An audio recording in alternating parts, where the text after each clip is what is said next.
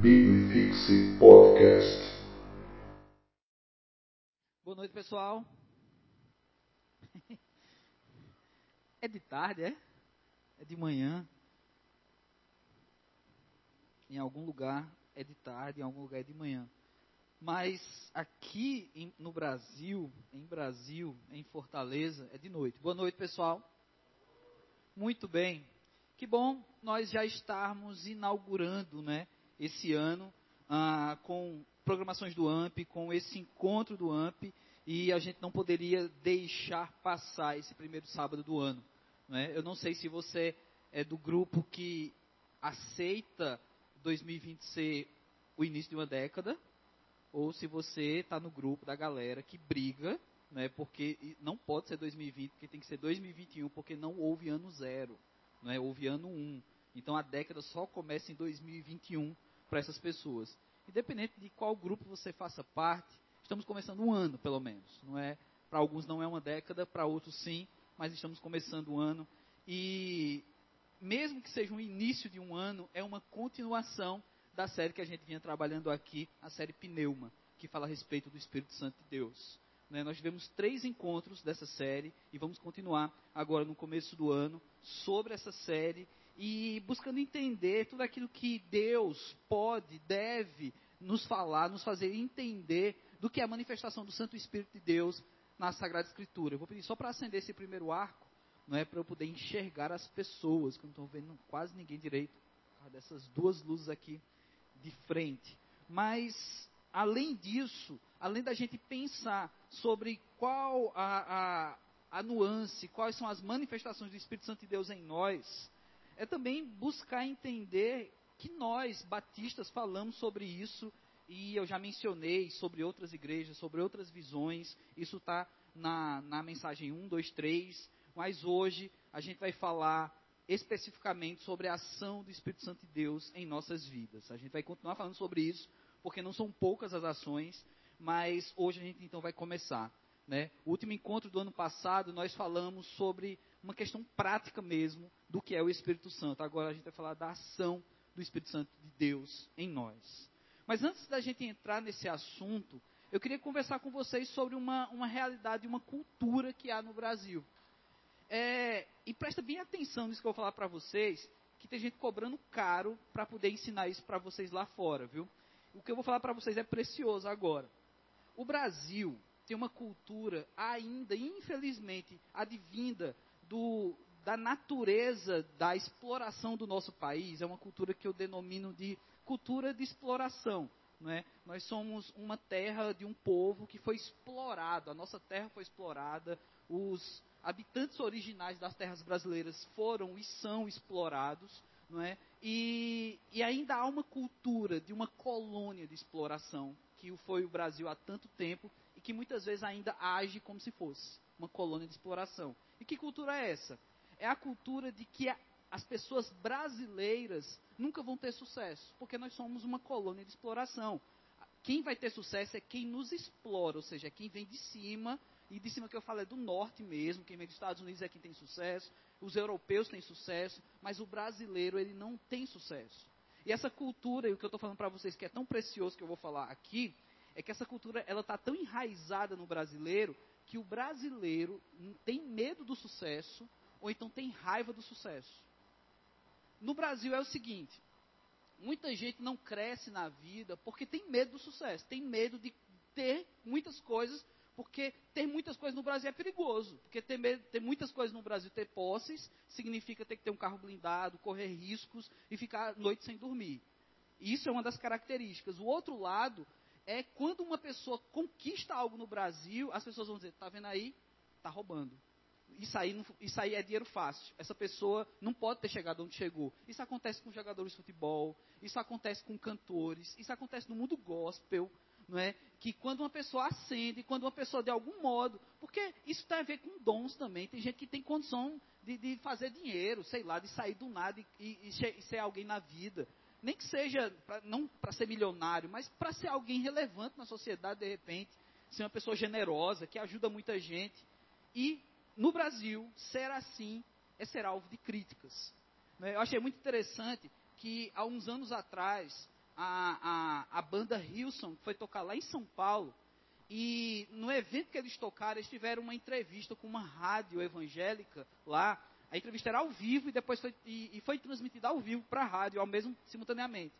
E lá no show que eles fizeram, uma das perguntas que eles fizeram no meu gospel, o pessoal gosta muito de fazer essa pergunta, é, e, e, também para pastores que têm um pouco mais de relevância nacional, até internacional, o povo gosta, gosta dessa pergunta, como é que eles lidam com a idolatria? Não é? eu, eu me lembrei agora que é, Russell Shedd, ainda vivo, né, lá em Recife, não, lá em Recife não, lá em Goiânia, a Simone estava comigo, Russell Shedd lá em Goiânia, no seminário, não vou nem dizer qual era, que seminário era que a gente estava lá, né, a gente estava num seminário lá, certo? E aí, um cenário grande lá de, de, de, de, Anápolis, não foi em Goiânia não, foi em Anápolis, um cenário grande de Anápolis. E aí, não era batista, lá não tem cenário grande batista. E aí Russell Shedd estava lá e depois ele abriu para perguntas, né? E é perigoso você abrir para perguntas no ambiente de seminaristas. Primeiro que seminarista, na maioria dos casos, não faz pergunta, eles vão mostrar que tem conhecimento, não é? E aí para fazer isso, o que é que um seminarista faz? ele fala a palavra cosmovisão. Se você ver um seminarista, ele vai falar essa palavra cosmovisão. Segundo a cosmovisão cristã, não sei o que. Aí o cara fala um monte de coisa, aí Russell Shedd, mas qual era a pergunta mesmo? Não é? E Russell Shedd bem velhinho, mas ele era tão paciente. Mas teve uma pergunta que ele não teve paciência. Que um cara perguntou, como é que o senhor lidar com a idolatria? Aí Russell Shedd, alguém me idolatra? Se alguém me idolatra, o erro é dele, ele que se acerta com Deus. Eu não tenho nada a ver com isso. Não é? Isso foi a resposta de Russell Shedd. É, o que aconteceu, voltando para a história do Hilson, é que perguntaram para o pessoal da banda como é que eles lidavam com isso, essa coisa da idolatria, do pessoal ficar querendo ser fã demais da banda e se tornar idolatria. Eles disseram, a gente não sabe o que é isso. Porque lá, no território deles, no caso, a, a banda que estava tocando era uma banda norte-americana, da Hilson, lá no território deles, quando eles terminam um show, todo mundo vai para casa, porque aquilo ali era um evento de adoração a Deus. O pessoal não fica esperando na saída para pegar autógrafo, como acontece no Brasil. O brasileiro é que faz isso. E faz, muitas vezes, da pior forma possível. Eu lembro que em Recife, o, o, ministério que eu e a Simone nos conhecemos, que era a Cristolândia, muitas vezes recebia donativos de eventos gospel. E tinha um, um, um evento lá, é, que a, passava até na Globo, um evento gospel que passava na Globo, e uma das vezes foi filmada em Recife. A gente estava participando desse evento para receber os donativos e a gente tinha, tinha acesso livre aos camarins, a tudo isso, para ficar perto desse pessoal, mas a gente nem queria estar perto desse povo. Não é? Mas o que importava para nós eram os donativos. A gente recebia muitas cestas básicas e muitos quilos de alimentos lá. Mas numa dessas, eu como eu tinha acesso a uma entrada principal, eu ia saindo numa hora, eu precisei sair na mesma hora que a Fernanda Brum estava saindo. Ela tinha acabado de fazer o show dela e estava saindo. Eram uns quatro, cinco cantores numa noite só. E aí era a Fernanda Brum que estava indo embora. Ela estava grávida, com barrigão. Meio que a Iane, assim, uma barriga bem grande. Rapaz, os caras começaram a puxar a roupa dela, que rasgou a roupa da Fernanda Brum para pegar autógrafo. A mulher grávida, saindo do show gospel, e a galera rasgou a camisa dela, porque queria a atenção dela para pegar um autógrafo. Isso são crentes. Não é? É incrível como isso acontece. Essa coisa do sucesso, então, para muita gente é algo horripilante. Tem gente do mundo gospel, principalmente do mundo adventista, que eles correm para longe disso. Recentemente, um dos cantores do mundo adventista, evangélico e gospel, ele deu uma parada na carreira dele. E muita gente, ele não deixou muito claro por quê, disse que precisava descansar, mas muita gente até hoje fala que era porque ele estava fazendo sucesso demais. E ele não queria isso. Ele não queria isso. Não é? Então, essa coisa do sucesso no Brasil é problemática, tanto nesse sentido, de no meio gospel, das pessoas olharem para aquilo e achar que aquilo é tudo, e todo mundo tem que ser aquilo, ou então no sentido do, da autossabotagem que o brasileiro tem de que sucesso é ruim. Você ser alguém na vida é ruim. Se conquistou alguma coisa é ladrão, conquistou de maneira ilícita. Isso é perigoso. Porque quando a gente fala de Deus, das coisas de Deus, quando a gente fala da ação do Espírito Santo de Deus, o Espírito Santo de Deus pode levar pessoas a lugares onde você nunca imaginou. O Espírito Santo pode te colocar no meio em que pessoas de grande estima pela sociedade vão lhe ouvir. o Espírito Santo pode te colocar num ambiente estratégico, seja de sucesso, seja para você ser uma pessoa famosa, seja para você ser um expoente é, é, no meio empresarial, seja para você ser um político até. O Espírito Santo de Deus pode te usar nesses lugares. E a gente tem essa coisa de que, rapaz, eu não posso. Por outro lado, quando se trata do Espírito Santo de Deus, muitas manifestações de fé, muitos evangélicos querem ostentar ter o Espírito Santo. Aí ele quer fazer sucesso, é o contrário já. A pessoa busca o sucesso porque é cheio do Espírito Santo. E é um negócio maluco esse contraste. O mundo, então, ah, principalmente o Brasil, tem muito disso, cobra de nós. E pior, a gente tem uma outra contradição aqui. No Brasil, se você conquistou algo, você tem que mostrar que conquistou. Porque se você conquista e não mostra, parece que não realizou. Então você tem que mostrar que tem. De alguma forma as pessoas têm que perceber que você conquistou. Mas quando você mostra, aí volta naquela ideia de que ter sucesso é ruim, ou então vai tornar a sua vida um inferno. É uma contradição enorme, mas as pessoas têm essa, essa, essa luta para mostrar conquistas. Porque afinal de contas, se você lutou tanto para conseguir algo, é legal você mostrar que conquistou. Mas é diferente do que fazer disso um palanque para você, para as pessoas olhar para você e dizer, caramba, esse cara tem valor porque ele conseguiu. Porque as pessoas não vão fazer isso no Brasil. As pessoas não vão olhar para a pessoa de sucesso, para a pessoa que conquistou várias coisas e dizer, caramba, esse cara lutou, esse cara estudou, esse cara batalhou para caramba para chegar onde chegou. Vai dizer, ele não merece ter esse dinheiro, vai perder tudo, vai, vai ter treta. Eu quero ver quando morrer, a herança vai ser uma bagaceira. É isso que o brasileiro pensa. É complicado. Eu não estou aqui querendo trazer uma apologia às riquezas, de forma alguma. Até porque Jesus Cristo pegou muito pesado com quem acumula bens, não é? Onde está o coração dessas pessoas.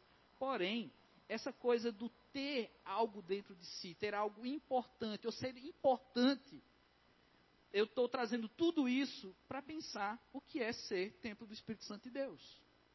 Porque uma vez que nós somos templo do Espírito Santo de Deus, nós somos importantes. Uma vez que nós temos o Espírito Santo de Deus agindo ah, por meio de nós, através de nós, faz com que a gente não seja qualquer Zé doidinho ali. Mas com que a gente possa crescer, se desenvolver espiritualmente e abençoar outras pessoas. E ser pessoas influentes, seja na sua casa, na sociedade, no meio que você trabalha. Mas fica voltando àquela tecla de que eu não posso ser muito bem sucedido não é? E até espiritualmente falando.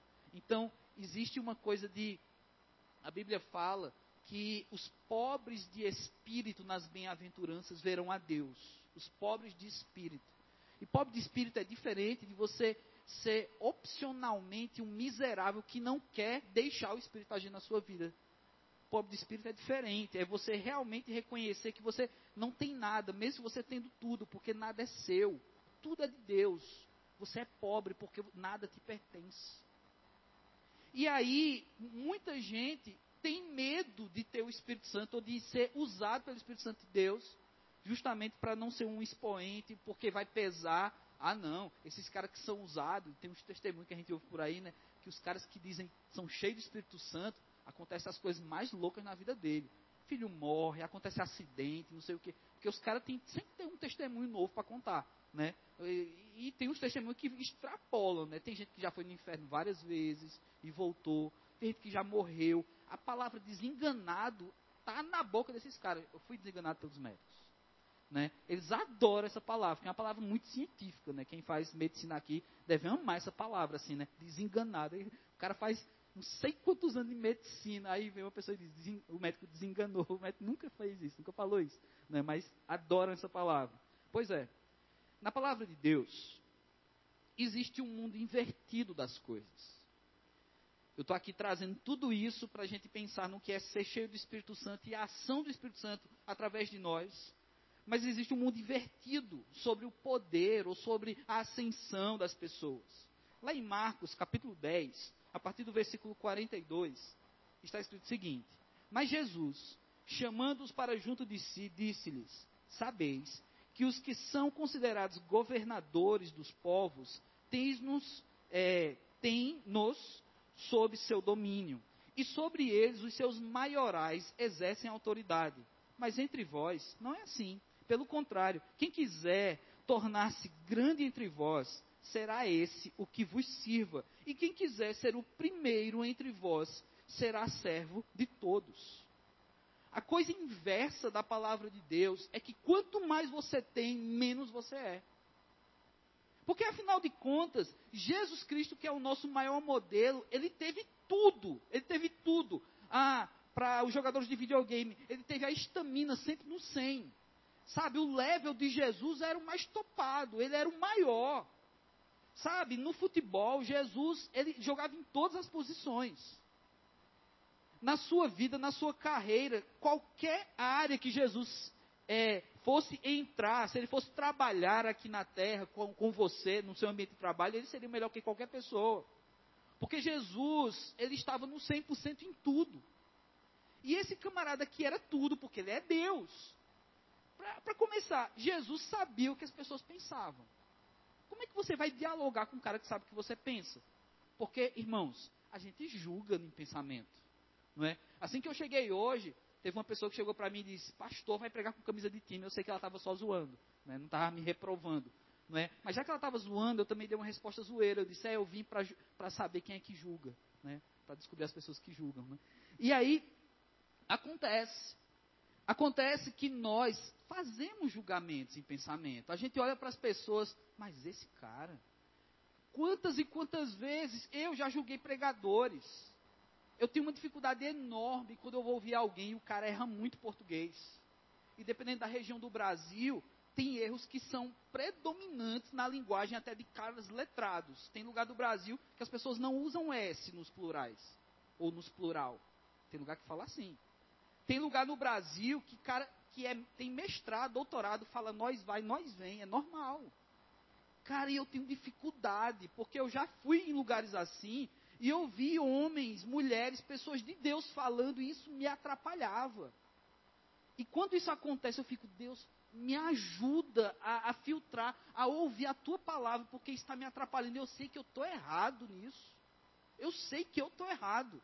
Os evangelistas, nós temos quatro.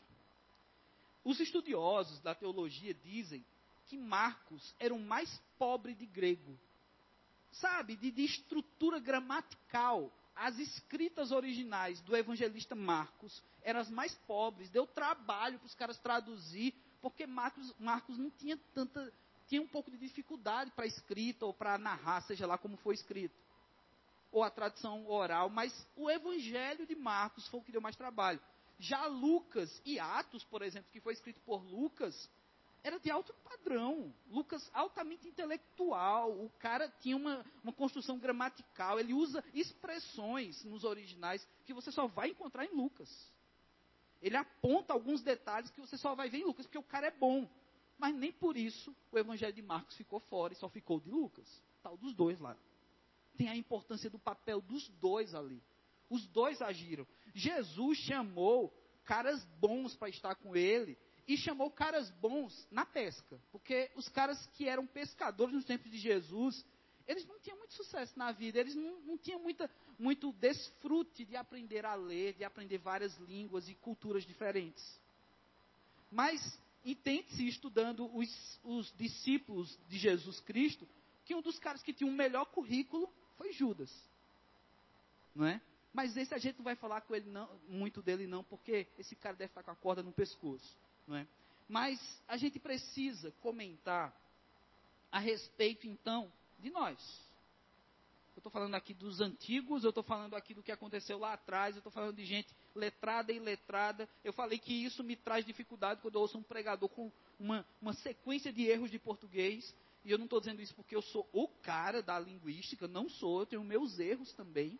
Não é? Ultimamente que eu estou reouvindo alguns sermões por conta dos áudios, eu estou vendo quanto eu erro também. Não é? Eu estou percebendo muitos vícios de linguagem como o meu né. Às vezes, numa frase, eu falo quatro nés. Não é? Eu acabei de falar. Então, é um vício isso. Quando eu me ouço, eu fico incomodado comigo. Eu imagino vocês, se tiverem o mesmo tipo de pensamento que o meu. O Espírito Santo de Deus em nós, ele age e ele vai nos colocar em lugares. Ele vai fazer com que a gente fale, ele vai fazer com que a gente, ele vai fazer com que ele se manifeste através de nós. E isso vai depender se você fala português errado, português certo, se você teve um grau de escolaridade gigantesco, se você não teve esse grau de escolaridade gigantesco, se você está numa camada da sociedade que alcança pessoas de, de renda altíssima, se você está numa camada que você não vai alcançar essas pessoas, Jesus Cristo ele vai usar pessoas. E o Espírito Santo de Deus, através de nós, vai possibilitar muitos atos, e é isso que a gente vai falar hoje. Em Atos, abra sua Bíblia, Atos 19, a partir do versículo 1. Já tem um texto aí um tantinho polêmico, e eu preciso falar desse texto, porque a gente não deve fugir das polêmicas, né? Atos, capítulo 19, a partir do versículo 1.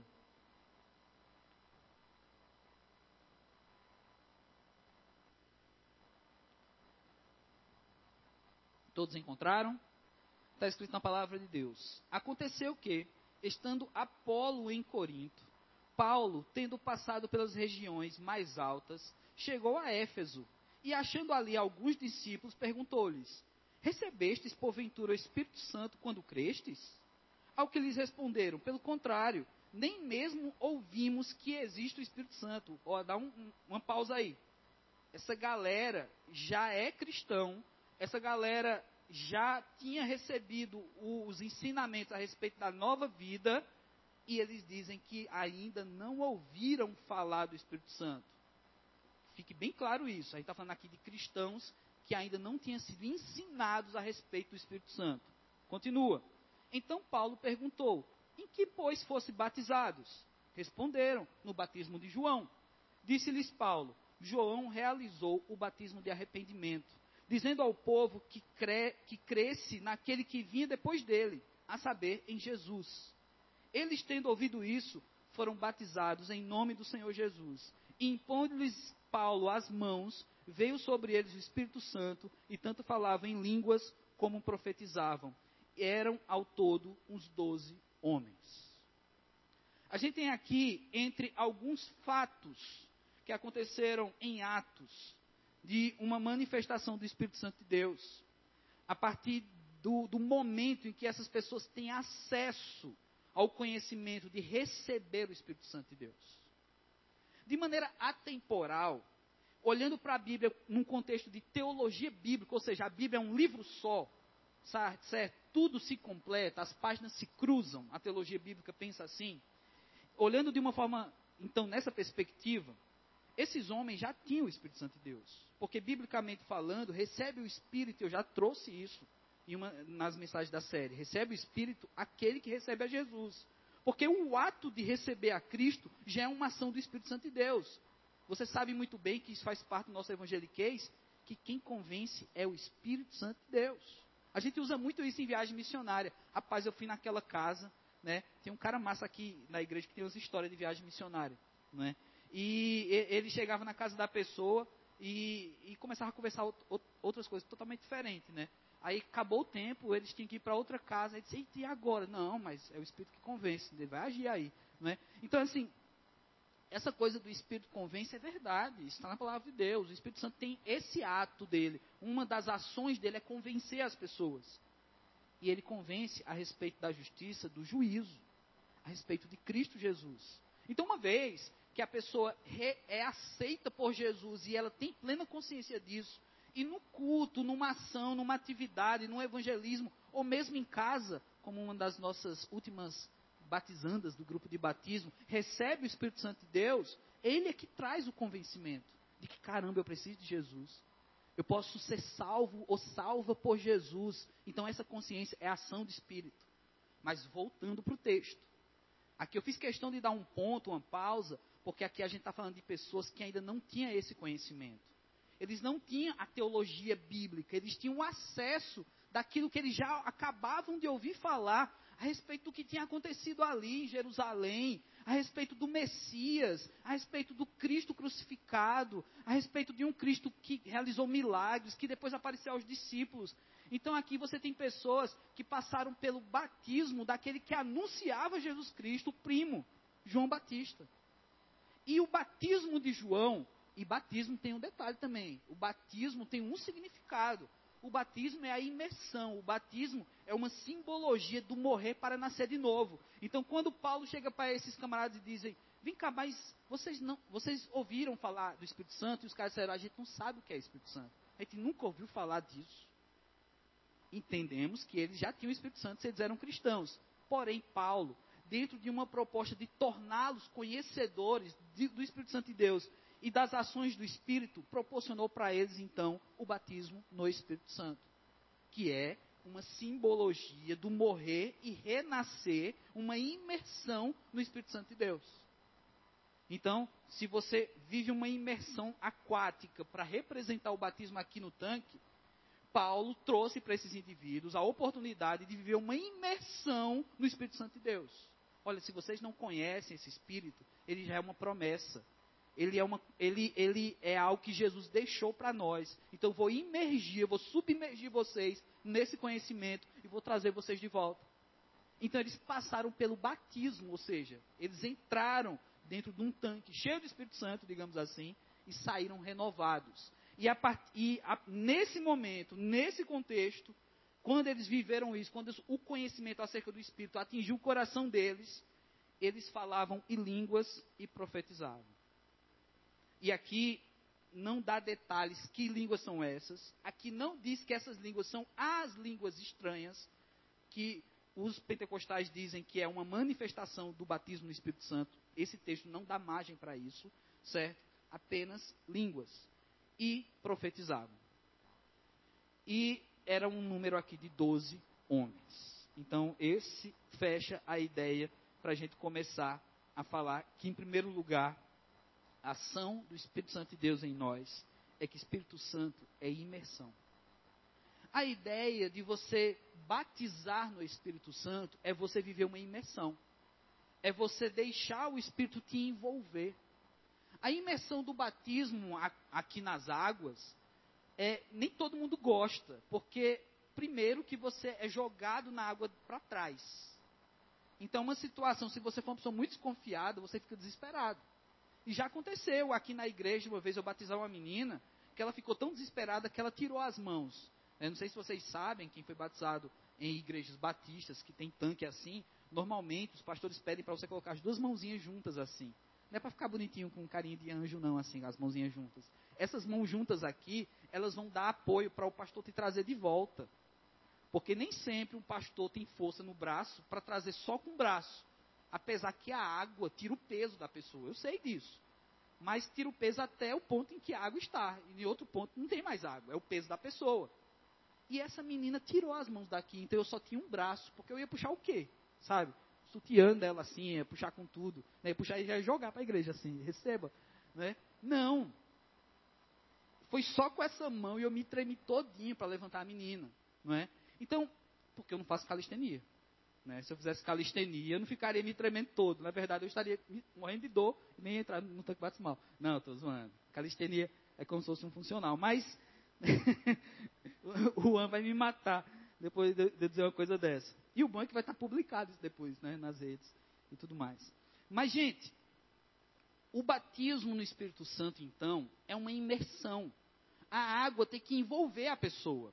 Nós entendemos que essa simbologia ela é perfeita porque não escapa nada, nada está fora da água. Uma vez que você morre para o mundo e retorna nessa simbologia, você já é uma outra pessoa, porque todo o seu corpo foi inundado, todo o seu corpo foi molhado.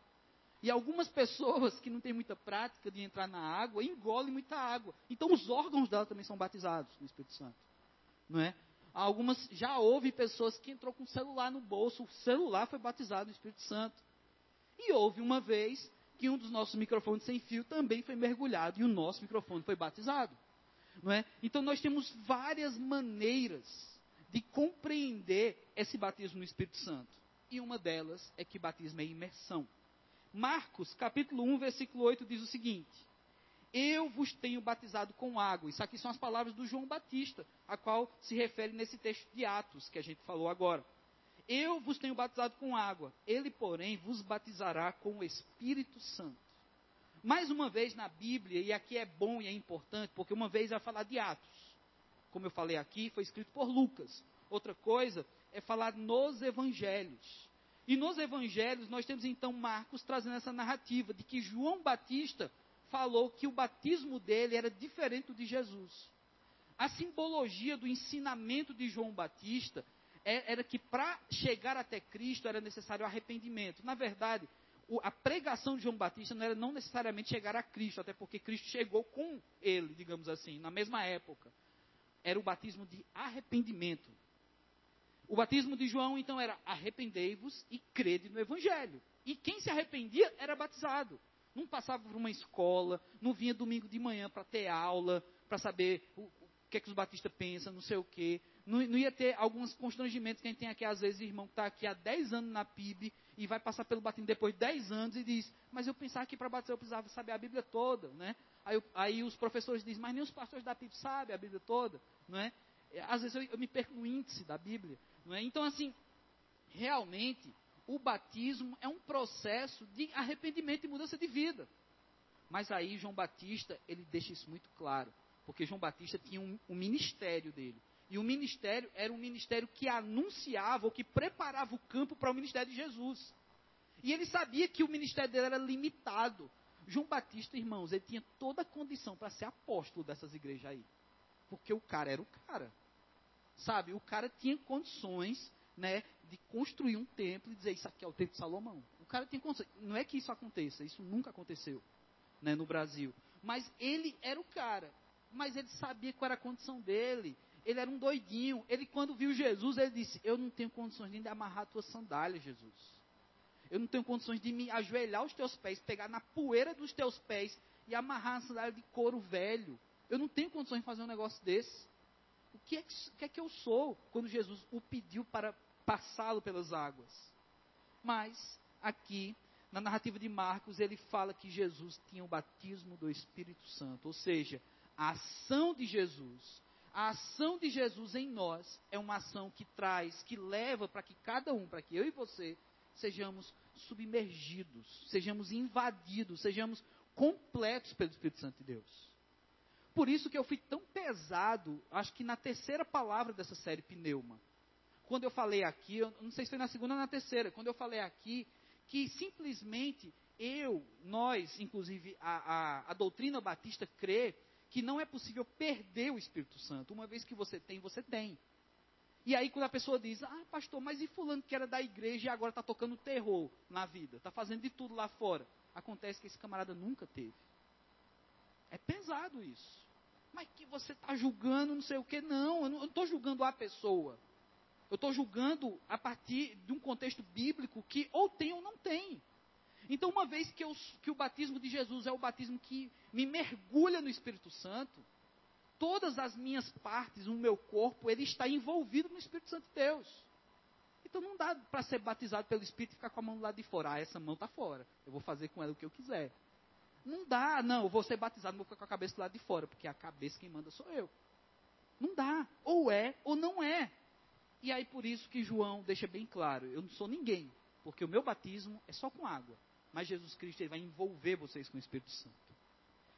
A ação do Espírito Santo em nós, então, uma vez que nós somos imergidos, né, nós somos submergidos dentro do Espírito Santo de Deus, uma das ações muito importantes é testemunho verbal.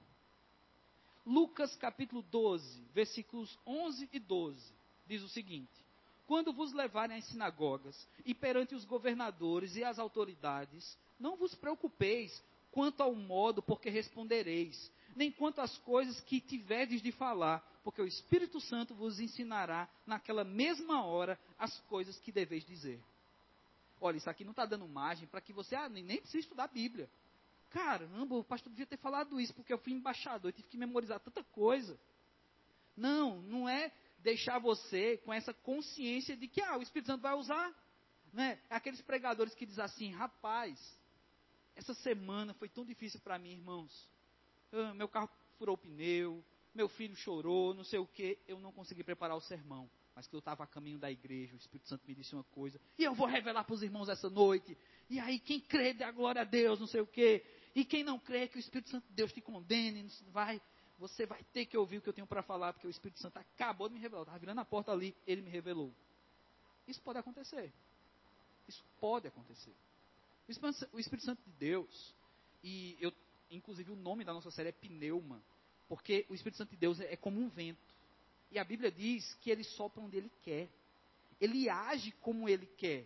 Se o Espírito Santo de Deus quiser mudar ah, o texto, mudar a aplicação minha agora, ele vai me mostrar e eu vou falar.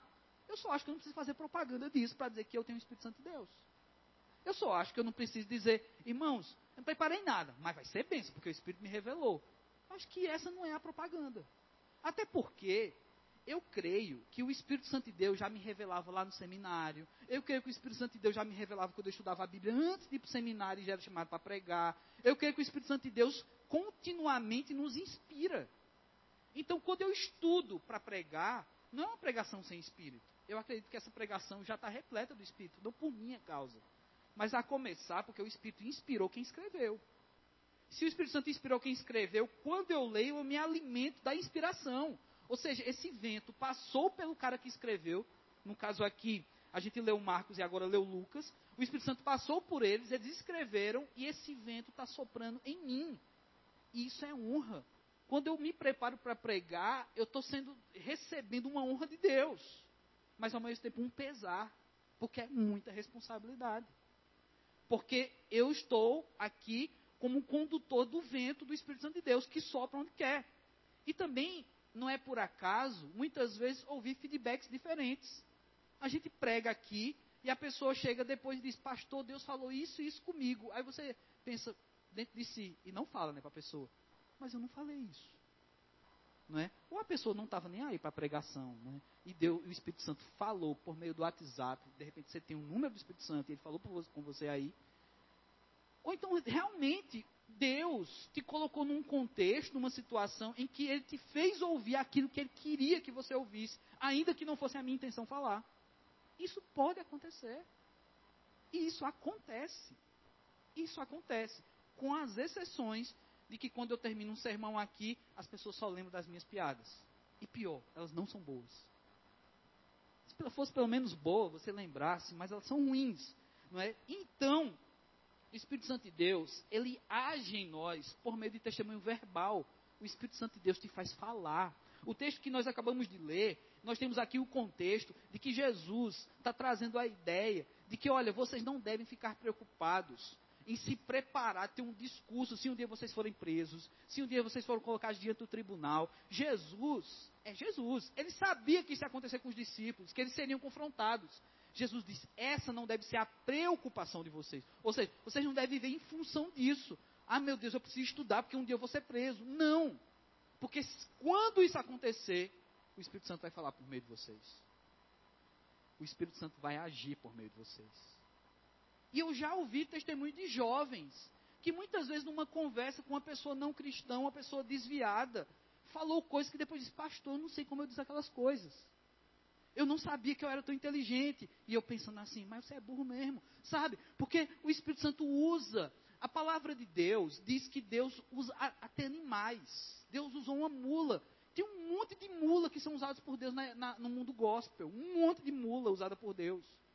A palavra de Deus diz, de uma maneira metafórica, claro, que se não houver pregadores da palavra, se não houver pessoas anunciando a Cristo, pedras, a, é, a, a nossa realidade, mas é, inanimada, né? as pedras elas vão clamar.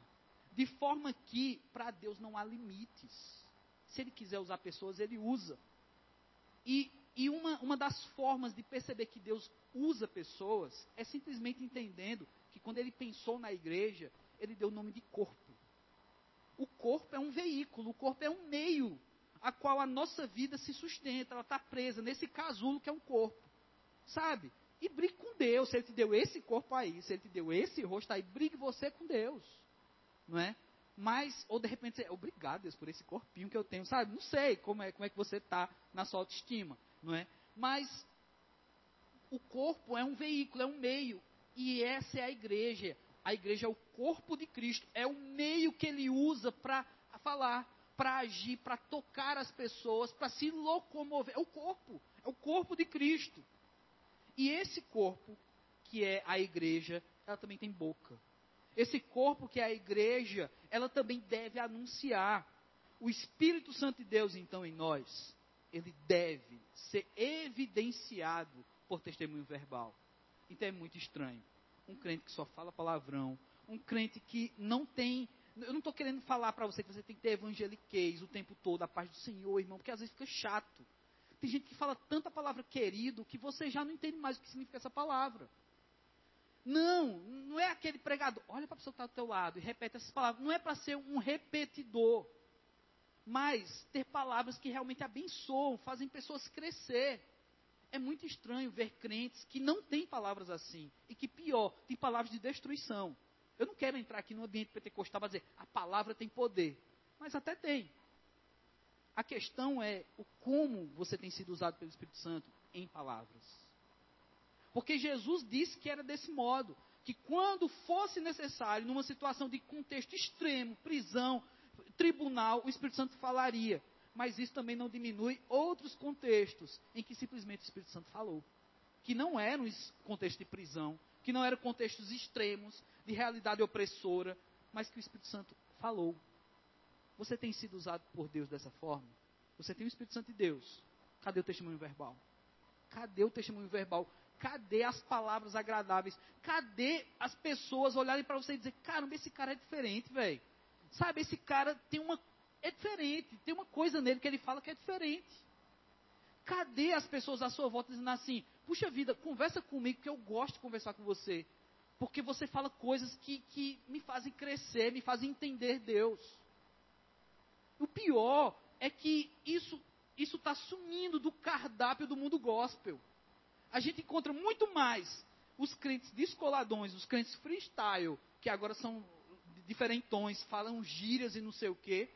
A gente encontra muito mais crentes do mundo gospel que são é, é, proclamadores de uma confissão positivista, do, do é, programação neurolinguística. A gente encontra muito mais isso do que pessoas que são usadas pelo Espírito Santo de Deus para fazer outros crescerem na fé. Fé compartilhar fé, compartilhar aquilo que Deus está fazendo na tua vida, compartilhar inclusive frustrações e decepções, mas da perspectiva de que nada disso vai tirar de você a alegria que você tem no Senhor. Porque nós somos seres humanos. Eu não estou falando aqui para você ter um discurso, e é, é, essa palavrinha é meio pesada, mas você tem um discurso herbalifeano, que está tudo bem, você tem um carrão, você tem não sei o quê. Não. É realmente para você chegar para as pessoas, ser você, ser humano, ser gente. Mas ao mesmo tempo que você é gente, na, na, sua verbalização, no seu falar, o Espírito Santo falar por meio de você. Por último, e não apenas essas ações do Espírito Santo, como eu falei, teremos outras aqui nos próximos encontros. O Espírito Santo age através de você, alcançando vidas. E aí a gente chega agora num pontinho meio chato, ó. Porque pastor adora fazer isso que é perguntar, no primeiro culto do ano, quantas pessoas você evangelizou no ano passado. Ou coisa chata eu ouvir isso. Não é? Até para nós, pastores, é meio chato. Porque a gente não convive como vocês com a galera não cristã. Eu estou o tempo todo com crente. Eu sei que eu preciso evangelizar muito crente. Eu sei que tem muito crente que precisa ser salvo. Eu sei disso. E é meu papel também fazer isso. Mas eu não tenho tantas oportunidades como vocês têm. Por exemplo, uma das poucas oportunidades que eu tenho de estar o tempo todo com uma pessoa não cristã é quando eu vou fazer uma consulta, e nem sempre a gente tem a oportunidade de evangelizar a pessoa. Não é? Como eu estou conseguindo a, a, a, a minha acupunturista. Todo o tempo que ela faz o tratamento em mim, a gente fica conversando e, e eu falando sobre Deus, sobre a igreja, sobre o que Deus faz na minha vida, e ela se empolga. Aí a filha dela se converteu, a filha dela mora em Sobral, se converteu, e ela quando eu fui me consultar, ela ficou feliz da vida. Pastor, me dá seu WhatsApp, que eu preciso te falar o que está acontecendo na vida da minha filha. Minha filha era problemática, que agora se converteu. E massa tudo isso. E eu fico, caramba, que coisa massa, velho. Só que vocês, vocês não vivem 24 horas no ambiente igreja como eu. Vocês vivem mais tempo fora da igreja. Vocês têm acesso a um monte de gente sem igreja. Seja desigrejado, seja nunca igrejado, ou sejam pessoas que parafraseando aqui, não aplicando a Bíblia, viu? mas só parafraseando, é como se eu estivesse agora fazendo a Bíblia a mensagem. Não é Bíblia, certo? Então, assim, quando vocês encontrarem pessoas que foram batizadas só no batismo de arrependimento, parafraseando o João Batista aqui. Pessoas que são arrependidas, mas ainda não são do Espírito Santo. Talvez vocês conheçam muitas pessoas assim. Vocês têm a oportunidade de fazer isso. E eu não quero colocar esse pesar sobre você. Quantas pessoas você evangelizou em 2019? Não. Eu quero dar para vocês a oportunidade, dar para vocês a responsabilidade de que isso é ação do Espírito. E não é uma meta humana. Ah, esse ano eu vou alcançar fulano, cicrano e beltrano. É uma meta do Espírito Santo de Deus.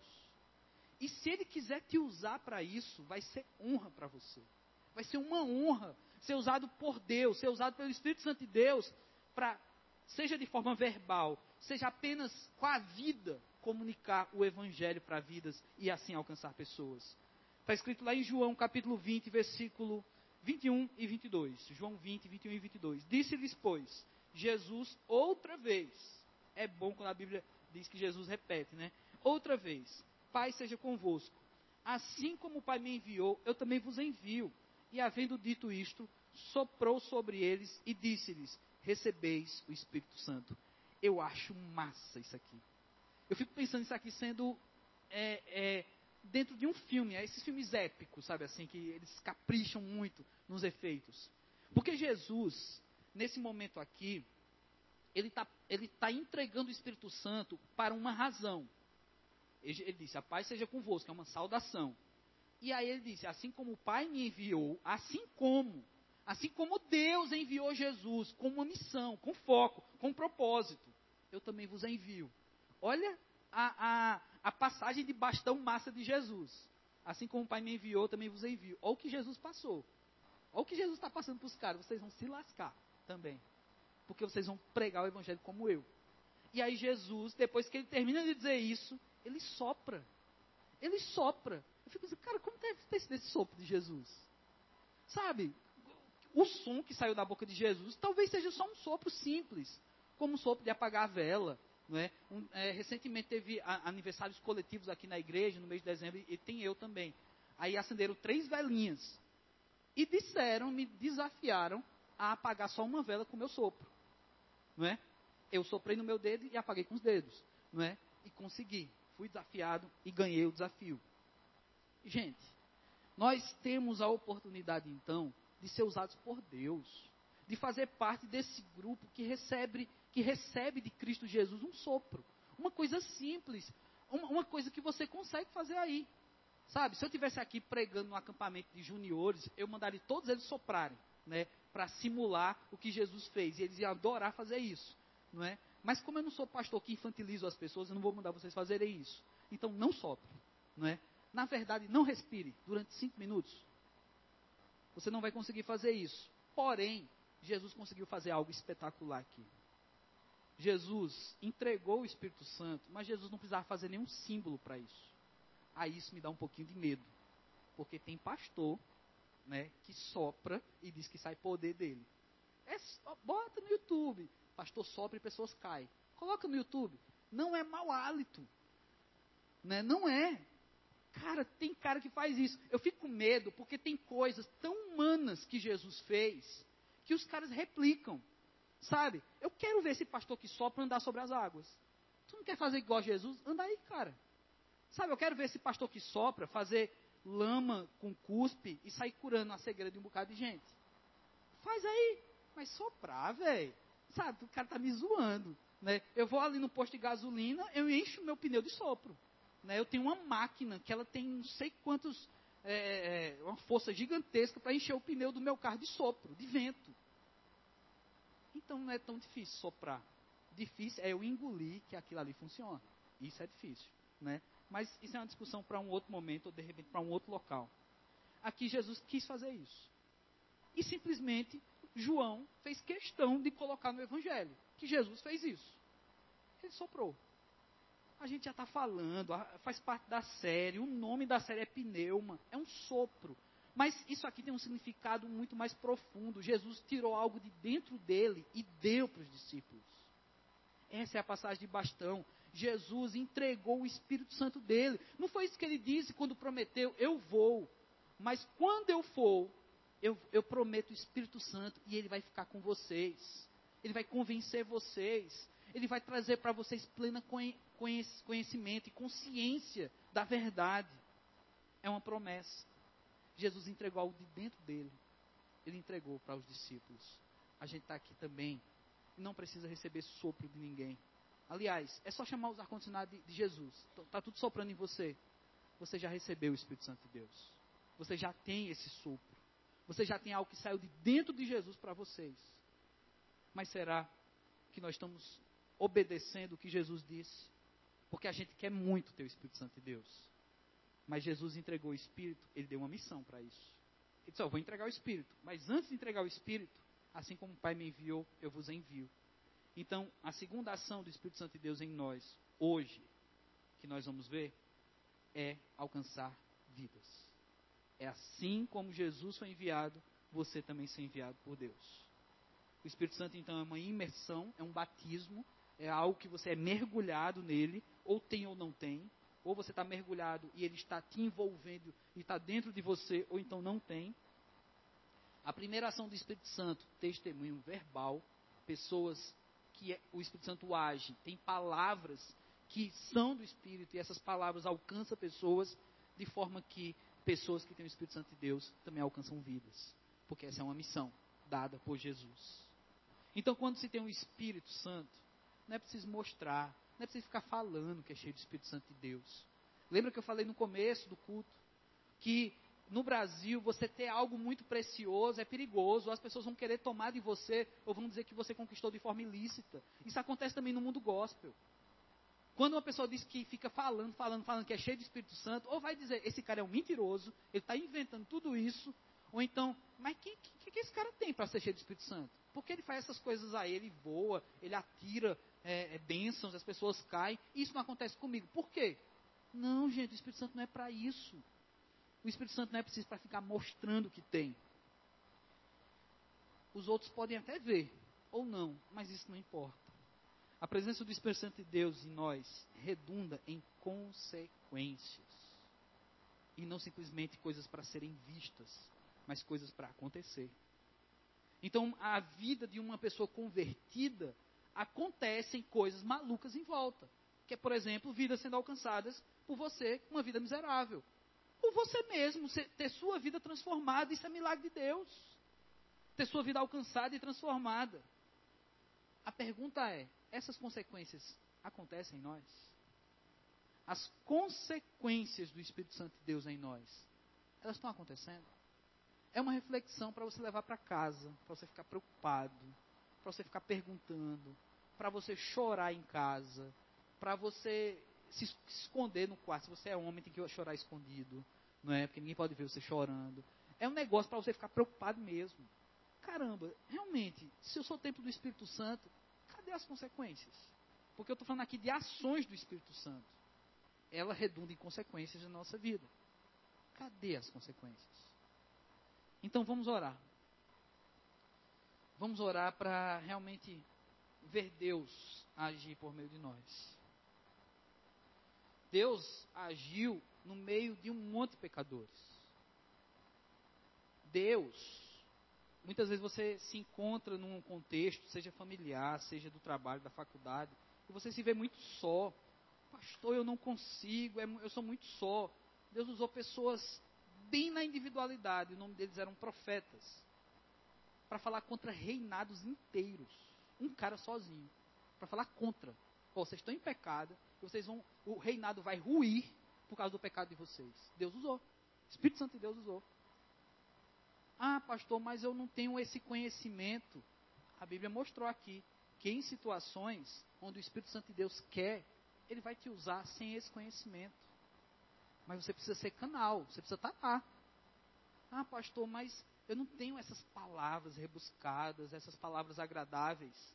Marcos também provavelmente era um cara com muito pouca gramática, com nenhum curso superior. E o cara tem um evangelho na nossa Bíblia. Ah, pastor, mas é difícil alcançar pessoas. A maior parte das pessoas da minha convivência também são crentes. Você é quase como eu, convive com um bocado de crente. Talvez então você precise levar essas pessoas do batismo de arrependimento ao batismo do Espírito Santo.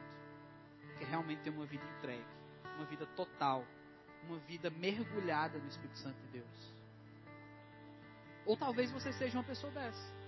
Você já passou pelo batismo de arrependimento. Você já se arrependeu. Você sabe que é errado. Você sabe que fez escolhas erradas. Sabe que agora a melhor escolha foi viver com Jesus. Mas será que você já passou pelo batismo da imersão no Espírito Santo de Deus?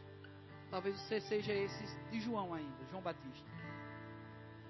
Então eu quero te convidar a viver essa conversão, essa mudança, essa quebra de paradigmas na vida, a viver Biblifixe Podcast.